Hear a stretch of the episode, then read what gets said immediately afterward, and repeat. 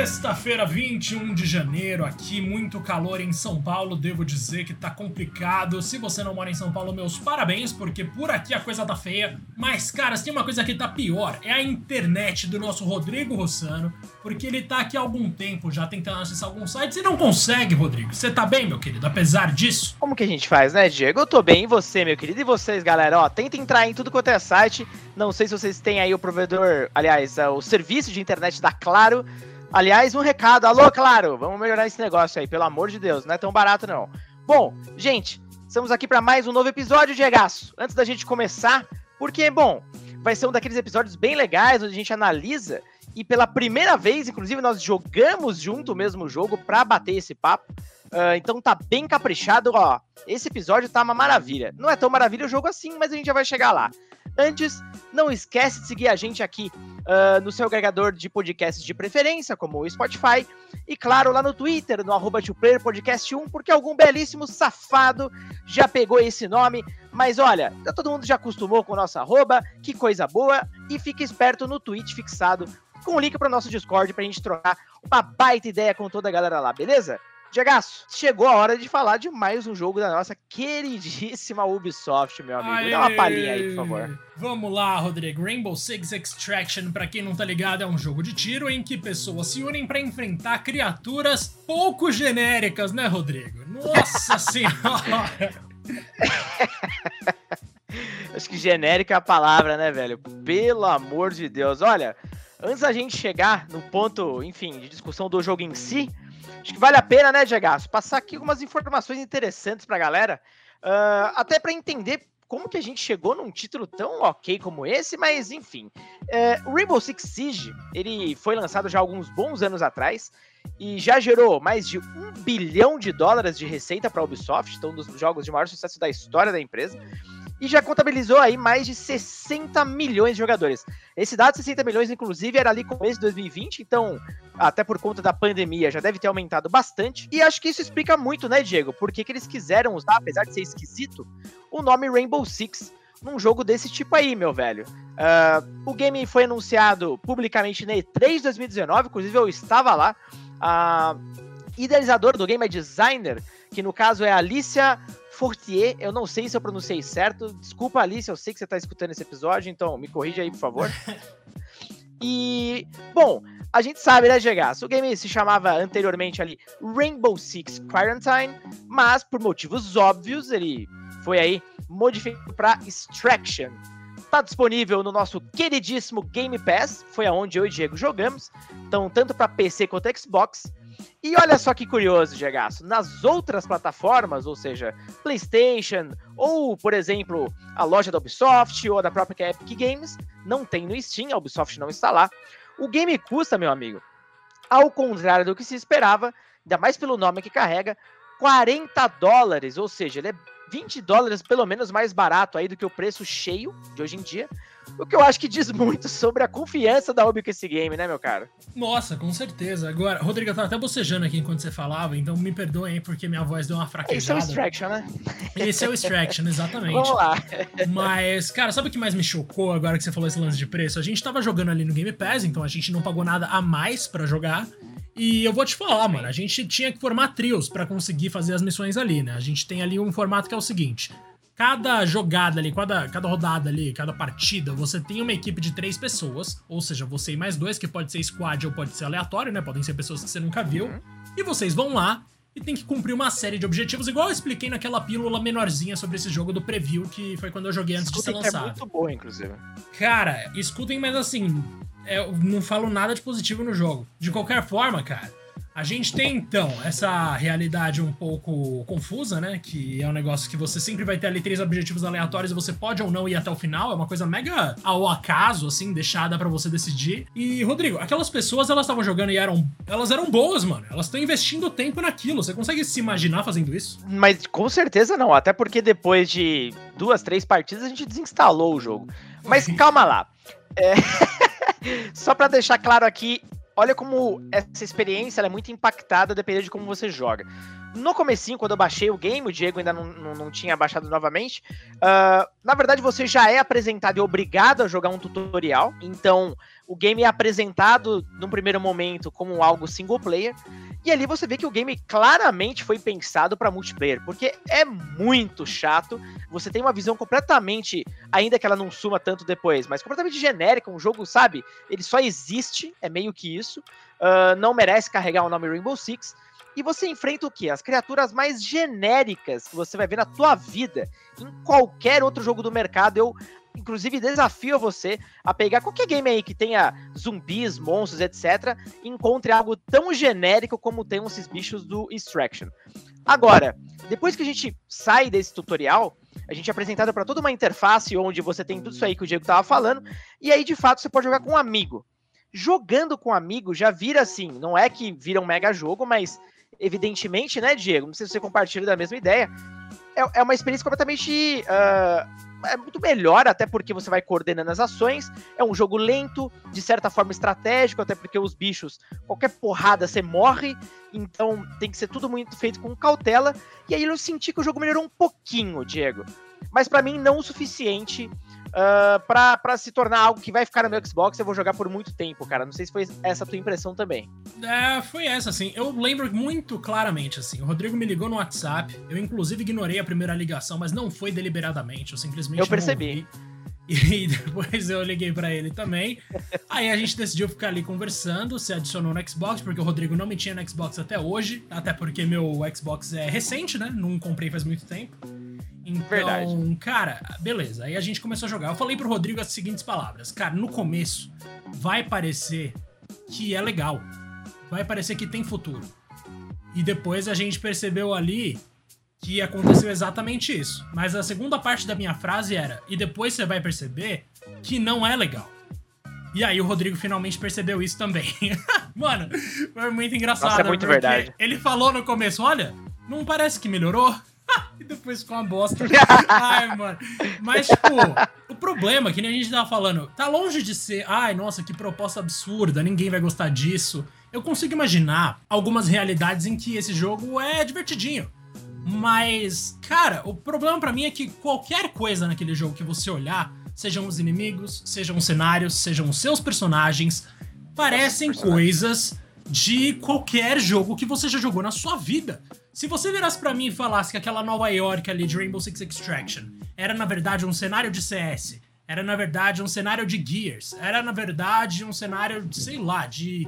Mano, de qualquer jogo que você imaginar de tiro, eu ia acreditar. Porque não tem nada ali que mostra para você alguma originalidade, alguma autenticidade. Tudo parece muito, tipo, muito próximo do que seria o senso comum, assim, quando a gente fala, pensa num jogo de tiro do nada. E aí você imagina uma coisa que é exatamente igual aquilo. Então, tipo, é, é meio triste você ver o caminho que a Ubisoft seguiu. Porque no final das contas, talvez a ideia dos objetivos aleatórios fosse legal, talvez muitos conceitos ali pudessem ser aproveitados de uma maneira decente, mas infelizmente o que eles realmente fizeram foi um grande compilado de coisas aleatórias que você já viu em inúmeros jogos. E depois de um tempo também o lance de objetivo aleatório passa a ser só uma questão de tipo, será que vai cair tal objetivo dessa vez? E aí cai esse ou cai um outro que você não pensava. Enfim, fica previsível, é genérico e ainda tem um sistema de nível, né? Nossa senhora, velho. Tem um sistema de é, nível é estranho, e fazer né? grinding né? nesse jogo, mano. Grind... Desculpa, Rodrigo, é a minha última coisa, mas grinding nesse jogo, eu não consigo ah. me imaginar preocupado com os meus personagens a ponto de eu querer chegar no nível máximo com algum deles, cara. Simplesmente não existe isso na minha cabeça. E se me falarem que tem gente jogando fora do Game Pass, eu vou no mínimo ficar muito chocado, velho. Porque, nossa senhora. Pior que é verdade mesmo. E é curioso, porque, novamente, como eu falei, o game foi anunciado publicamente, né, 3 2019, então já estava em desenvolvimento há algum tempo. Uh, ele foi adiado uh, junto com aquela porrada de jogos da Ubisoft, até antes da pandemia. Depois ele sofreu um novo adiamento, uh, por conta da pandemia também. E ambas as situações, a Ubisoft simplesmente explicou que era até para dar mais tempo para o time de desenvolvimento poder trabalhar no game. Uh, mas assim, eu não vejo nada de especial, essa é, é a grande verdade.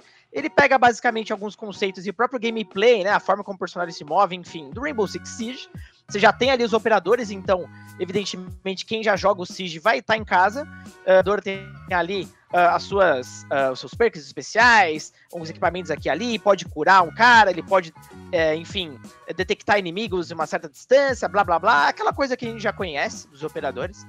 Mas, fora isso, cara, ele não tem nada especial. Ele parece, acho que você definiu bem, parece como um emaranhado de pegou uma coisa emprestada aqui ali de vários jogos e virou meio que um, cara, um Frankenstein, tá ligado? E o pior é que ele usa o nome do Rainbow Six. E ele poderia ter usado outro nome, qualquer outra coisa. Rainbow Six, cara, não tem nada a ver, entendeu? Me desculpe. E essas criaturas e tal, você vê que claramente no fim do dia ele poderia basicamente voltar a ser aquele modo especial que o Rainbow Six Siege já teve, que era um modo que você enfrentava criaturas uh, sobrenaturais. Ficou um tempo disponível, a Ubisoft falou que foi um grande sucesso, e a partir dali justamente surgiu a ideia de transformar isso num jogo solo. Agora, a gente já percebeu claramente que não tem, acho que, conteúdo, gordura, né, Diego, suficiente para virar um produto à parte. Agora, do ponto de vista do gameplay, cara, acho que a única coisa, até cheguei a comentar contigo quando a gente tava jogando, você pode explicar um pouco mais pra galera essa mecânica, é o fato de rolar esse perigo aí do da morte iminente dos personagens, deles ficarem uh, indisponíveis, então existe um risco, né? Se você for um Rambo ali, querer sair atirando em todo mundo, enfrentar a galera e pode morrer facilmente. Explica melhor pra galera esse lance do, do personagem ficar inativo, você tem que salvá-lo em outras sessões.